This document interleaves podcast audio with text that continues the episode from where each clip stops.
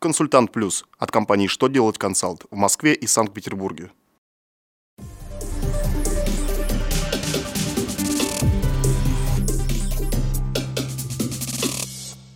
Добрый день! Для вас работает служба информации телеканала «Что делать ТВ» в студии Кристина Альшевская.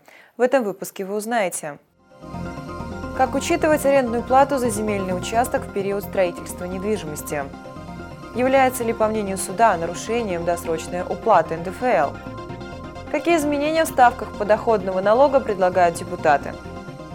Итак, о самом главном по порядку – Финансовое ведомство разъяснило, как учитывает расходы по аренде земельного участка, на котором ведется строительство. Минфин напомнил, что первоначальная стоимость основного средства определяется как сумма расходов на его приобретение, сооружение, изготовление и доведение до состояния, в котором оно пригодно для использования. Поэтому до момента ввода основного средства в эксплуатацию расходы по аренде земли, предназначенные для капитального строительства, формируют его первоначальную стоимость. Причем размер арендной платы, включаемой в стоимость основного средства, средства определяется пропорционально доле площади участка, занимаемой под строительство. Организацию, которая сначала переплатила НДФЛ, а затем перечислила меньше, надеясь на перезачет налога с прошлого периода, наказывать не имеет права. Так постановил арбитражный суд Московского округа. Причем суд первой инстанции стал на сторону налоговой службы, которая во время выездной проверки оштрафовала компанию за неуплату НДФЛ. По мнению налоговиков, досрочные суммы не налог, так как организации платят их за счет собственных средств.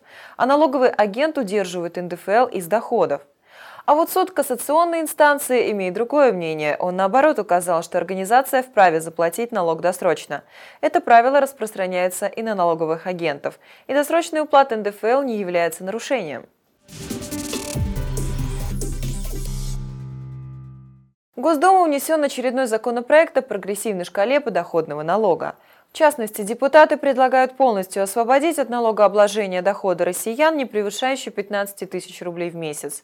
Граждане с годовым доходом от 180 тысяч до 2 миллионов 400 тысяч рублей, согласно законопроекту, будут платить в казну по-прежнему 13%.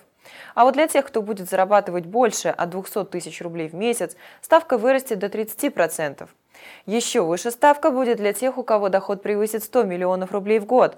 Как считают инициаторы изменений, введение прогрессивной шкалы позволит дополнительно привлечь в бюджетную систему страны более 2 триллионов рублей и смягчит социальное неравенство.